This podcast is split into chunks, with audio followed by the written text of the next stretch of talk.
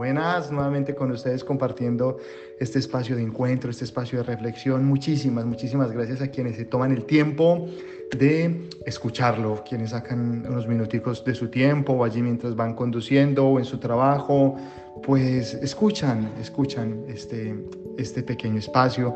Gracias también a quienes hacen eco de ellos, a quienes lo comparten y al mismo tiempo a quienes nos, nos hacen saber también sus críticas amistosas para, para tratar de ser mejores. Evidentemente, hay muchísimos oradores en el mundo, muchísimas personas que hablan supremamente bien. Ahora están de moda los coach, personas que van allí y a través del discurso van moviendo el corazón para que las personas traten de salir de ese ensimismamiento, a veces de, esa, de la vida sombría en la que podemos de alguna manera llegar a caer por la rutina de la vida y precisamente de la rutina de aquello que se nos va volviendo cotidiano y ordinario es de lo que quiero hablar el día de hoy. Hace unos días compartí mis redes sociales y he estado viendo que muchas personas lo han replicado y lo han comentado, un video de un eh, escritor colombiano que se llama Mario Mendoza. Mario Mendoza, a su vez, en el video, cita a otro escritor mexicano que se llama Octavio Paz. Octavio Paz escribió un poema que se llama Piedra de Fuego y en él eh, dice una, una, famosa expresión que se llama el olvidado asombro de estar vivos. Creo que a alguno le puede sonar porque puede haber visto el video o inclusive pudo haber leído el poema. El olvidado asombro de estar vivos. ¿Cómo vamos volviendo en ordinario el hecho de vivir, el hecho de despertarnos, el hecho de poder saborear, el hecho de poder salir a la calle. Hace un par de años es que estamos en un, en un, en, un momento post-pandémico. Tuvimos unos meses en los que salir a la calle era una cosa extraordinaria, era inclusive judicializado. ¿Cuántas personas tuvieron que pagar comparendos, multas por salir a la calle? Fíjense, por salir a la calle abrazarnos, se, nos volvió ahora un acto de valentía, inclusive un acto revolucionario, porque existe todavía el miedo, porque existe todavía el temor, las grandes conglomeraciones, eh, eh, las celebraciones, el soplar la velita de cumpleaños en un pastel, en una torta, eh, cosas que son ordinarias, es que, es que soplar una vela no, no, es ninguna cosa extraordinaria, pero fíjense que en este contexto eso parece que no está bien eh, por ejemplo, en el momento de la misa, al darnos la paz, que ya no nos podemos dar la mano, sino que simplemente hacemos algún gesto allí, aunque algunos ya van dando algunos pasos, pero son cosas que, que son cotidianas, pero que con el tiempo se terminaron convirtiendo en cosas extraordinarias. Esto por colocar simplemente un ejemplo. Pero a lo largo de nuestra vida nosotros vivimos condiciones y vivimos situaciones que son extraordinarias de las que no somos lo suficientemente conscientes y que aún así vivimos en una constante tristeza o en una constante melancolía, anhelando aquello o que no tenemos o aquello que no somos. Hoy quiero moverlos a que ustedes tomen conciencia de lo valioso, de lo importante que es el simple hecho de existir, el simple hecho de vivir. ¿Por qué? Esto es una, una paradoja. ¿Por qué aprendemos a valorar, a reconocer, que algo o que alguien es importante cuando ya no está o cuando es muy tarde, cuando ya no se puede hacer nada. ¿Cuántos llantos en los funerales son llantos eh, precisamente no tanto de dolor por la ausencia del que no está, que también, sino llanto porque el tiempo se perdió con esa persona. Hoy tú has dejado de hablar con alguien, Tú le has quitado la amistad a alguien. Tú saliste eh, eh, enojado, enfadado de casa esta mañana.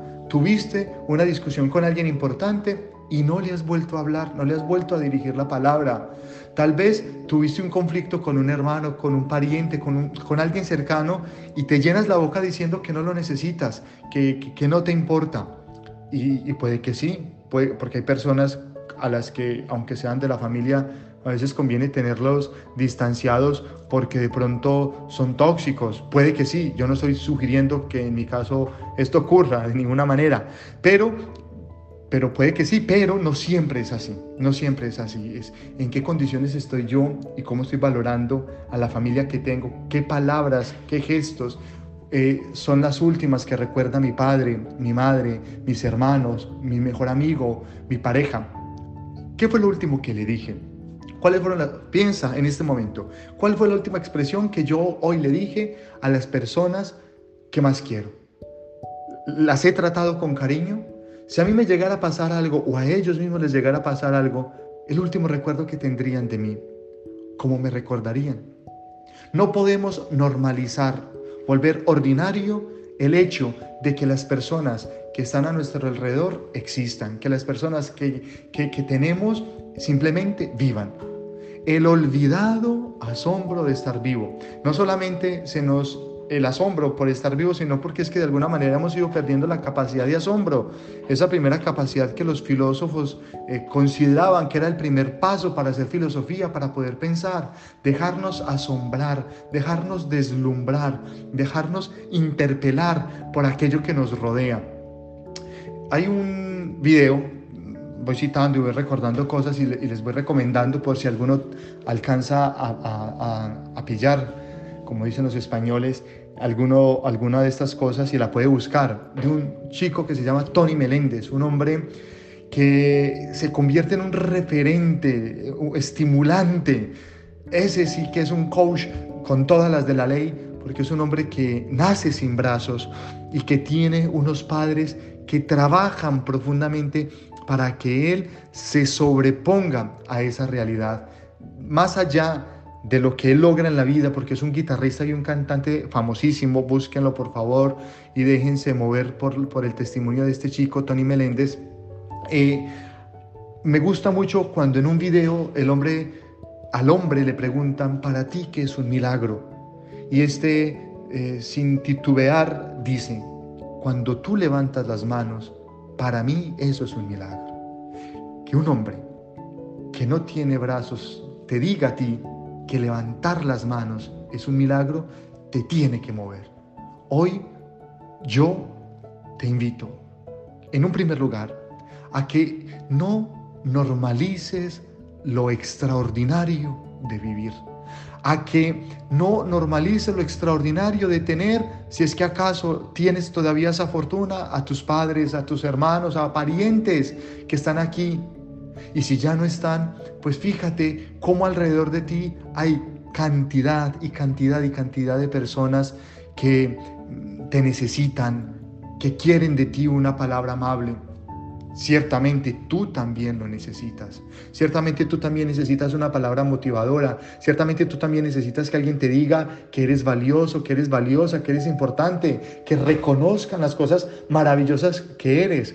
Pero no porque yo no sea sujeto de la admiración o del elogio, me voy a convertir en alguien que no lo brindo, que no lo doy, que no transmito esa buena, digamos la palabra, digamos la bendición, que no transmito la energía. Hoy voy a tomar una actitud positiva, una actitud motivante frente a la vida, frente a este milagro maravilloso de existir. Gracias a Dios, hoy pude levantarme. Gracias a Dios, hoy pude de alguna manera comer.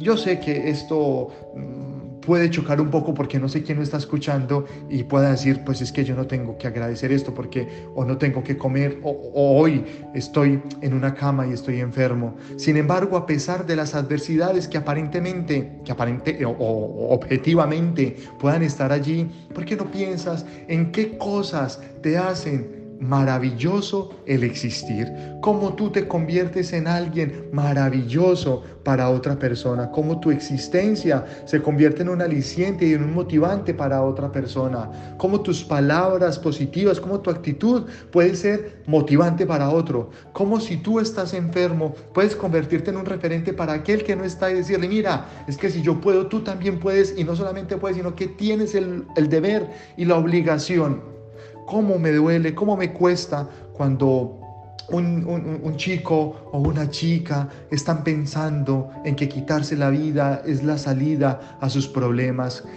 El mundo que puede estar pasando en su corazón y en su vida, de ninguna manera lo vamos a justificar, ni de ninguna manera lo, vamos a cuestionar.